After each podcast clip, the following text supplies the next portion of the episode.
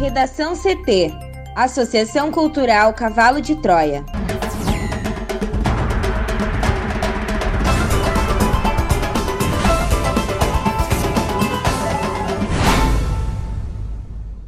Agora, no Redação CT. Hospital de Clínicas fará teste com nova vacina contra a Covid-19. Mais de 22 mil pessoas estão com a segunda dose da vacina contra a Covid atrasada em Porto Alegre. Câmara aprova urgência de projetos que abrem caminho para privatizar os Correios. Policial que matou George Floyd é declarado culpado pelo júri em Minneapolis.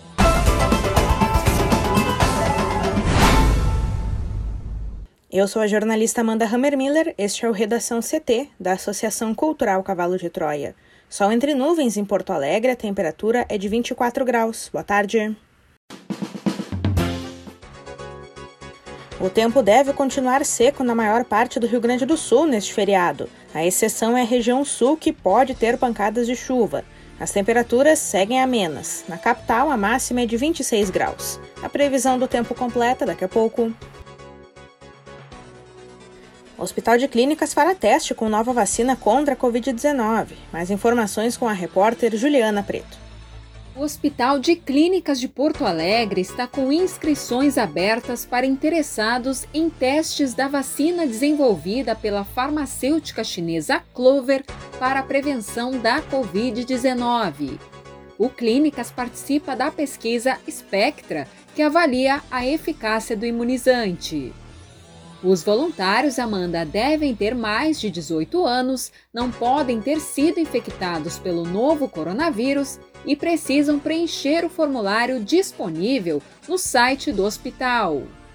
O estudo será randomizado, ou seja, através de um sorteio, um grupo de pessoas receberá a vacina e outro grupo receberá um placebo, o denominado grupo de controle está prevista a inclusão de aproximadamente 22 mil voluntários ao redor do mundo. O Clínicas informa que o preenchimento do formulário não assegura a participação na pesquisa e os dados coletados respeitam as normativas da Lei Geral de Proteção de Dados. A Prefeitura de Porto Alegre informou nesta terça-feira que 22.594 vacinados em primeira dose contra a Covid-19 ainda não buscaram a segunda aplicação. O número é referente à imunização pela Coronavac, que tem um prazo mínimo de 28 dias para o reforço da dose. Conforme a Secretaria Municipal da Saúde, a maioria dos atrasados é composta por idosos e profissionais de saúde. Os demais são acamados, cuidadores, indígenas e quilombolas. Do total de atrasados, 12.151 pessoas, o que representa 54%, estão com a vacinação pendente há 60 dias ou mais. São cerca de 8.300 profissionais de saúde, 3 mil idosos e os demais nos grupos de acamados, cuidadores e indígenas ou quilombolas. O diretor da Vigilância em Saúde de Porto Alegre, Fernando Ritter, reforça que a população deve conferir a data da segunda dose no cartão de vacinação. O vacinômetro da capital contabiliza 346.815 imunizados em primeira dose e outros 131.786 com a segunda dose. A cidade tem cerca de 1 milhão e 400 mil habitantes, ou seja, mais ou menos um a cada quatro moradores já foi imunizado com ao menos uma dose. Câmara aprova urgência de projeto que abre caminho para privatizar os Correios. A Câmara dos Deputados aprovou ontem, terça-feira, a urgência de um projeto de lei de autoria do Executivo que abre caminho para a privatização dos Correios. Foram 280 votos a favor e 165 contrários. A aprovação adianta a tramitação da proposta, fazendo com que ela possa ser votada diretamente no plenário sem a necessidade de passar por comissões. O conteúdo do projeto, porém, não foi votado nessa terça. E após aprovação pela Câmara, o texto ainda precisa passar pelos senadores. No fim de fevereiro, Amanda, o presidente Jair Bolsonaro foi pessoalmente ao Congresso entregar o texto para a desestatização da estatal em uma tentativa de sinalizar que o governo segue comprometido com a agenda de privatizações. O texto enviado pelo governo autoriza o executivo a transformar a empresa brasileira de Correios e Telégrafos, hoje 100% estatal, em uma sociedade de economia mista, vinculada ao Ministério das Comunicações e chamada Correios do Brasil SA, com sede no Distrito Federal.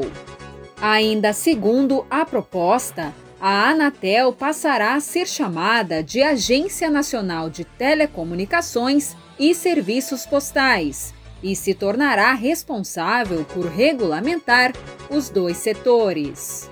O defensor da proposta, o deputado Paulo Ganimi, do Partido Novo do Rio de Janeiro, disse que a privatização dos Correios pode servir para o equilíbrio fiscal do país.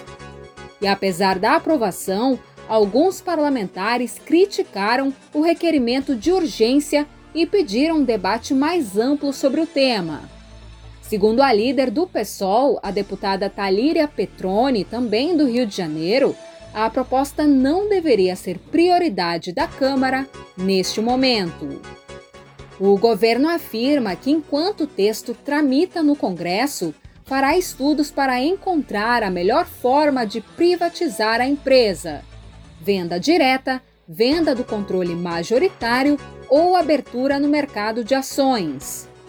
Segundo a área econômica, Amanda, o processo de modelagem da venda da empresa estatal está previsto para ser concluído em agosto de 2021 mas depende da aprovação do projeto no Congresso. A proposta escolhida ainda precisará do aval do Tribunal de Contas da União.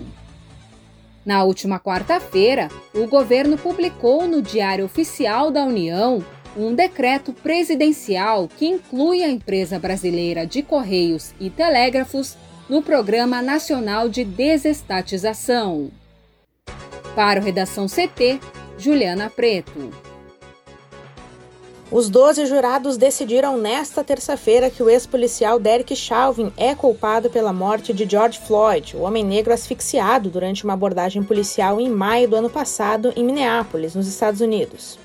O júri estava reunido desde segunda-feira para discutir o caso e chegar a uma decisão unânime. Antes foram ouvidos os depoimentos de testemunhas, defesa e acusação no processo. Chauvin se recusou a depor no tribunal. O ex-policial foi considerado culpado em todas as três acusações de homicídio contra o ex-segurança negro. A primeira por causar a morte sem intenção por meio de um ato perigoso sem consideração pela vida humana, a segunda pela negligência ao assumir o risco consciente de causar a morte de Floyd e a terceira por homicídio culposo. A pena ainda será anunciada pelo juiz em dois meses. Nos Estados Unidos é comum que apenas dias depois o condenado saiba o tempo que passará preso. Assim que a condenação foi anunciada, Chauvin deixou a sala de audiências algemado. Logo após o veredito nesta terça, o presidente Joe Biden e sua vice Kamala Harris telefonaram para a família de Floyd. Na ligação, o democrata prometeu que vai trabalhar para aprovar leis que coíbam a violência policial e o racismo.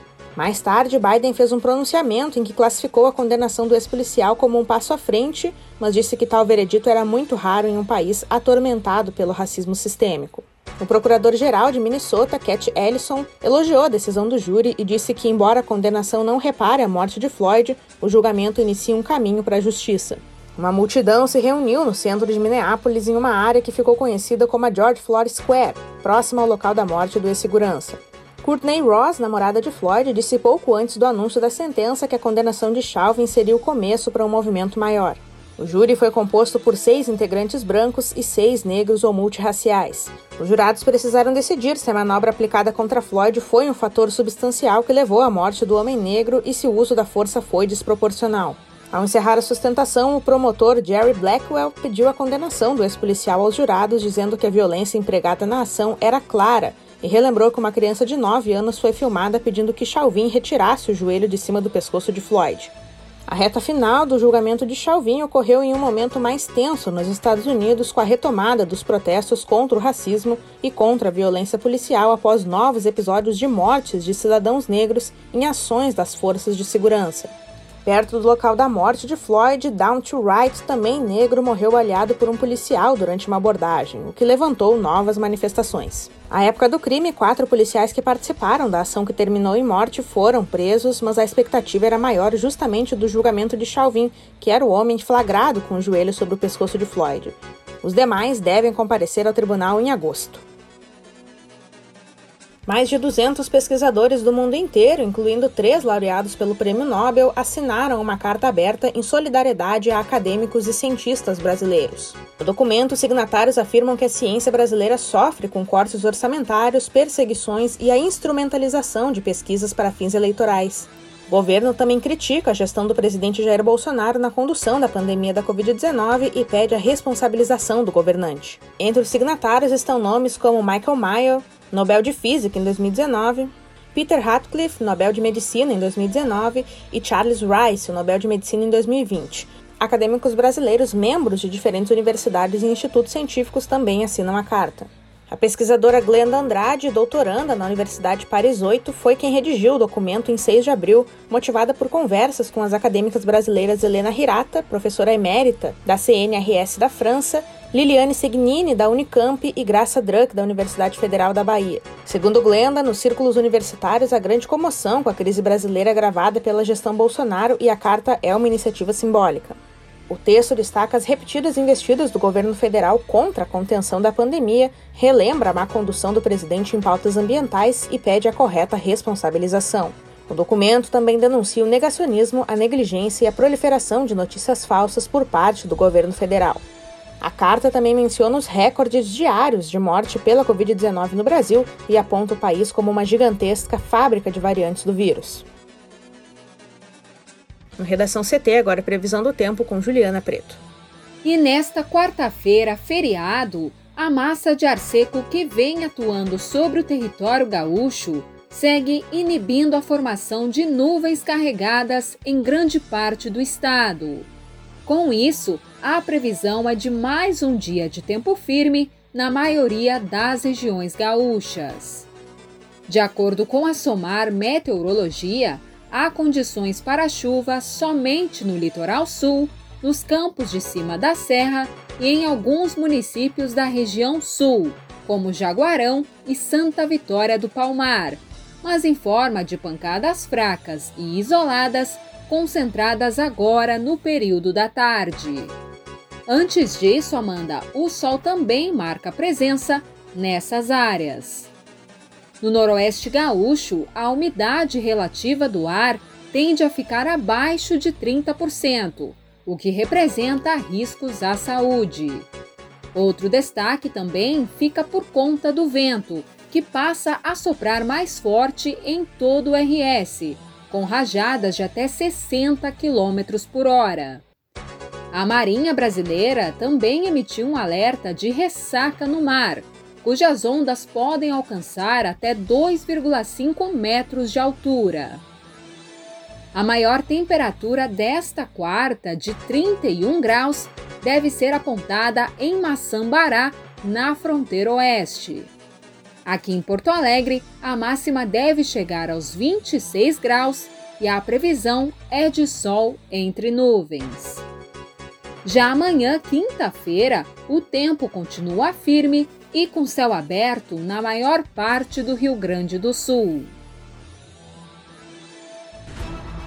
Redação CT. Apresentação Amanda Hammermiller. Colaboração Juliana Preto. Uma produção da Associação Cultural Cavalo de Troia com apoio da Fundação Laro Campos e Marielle Franco.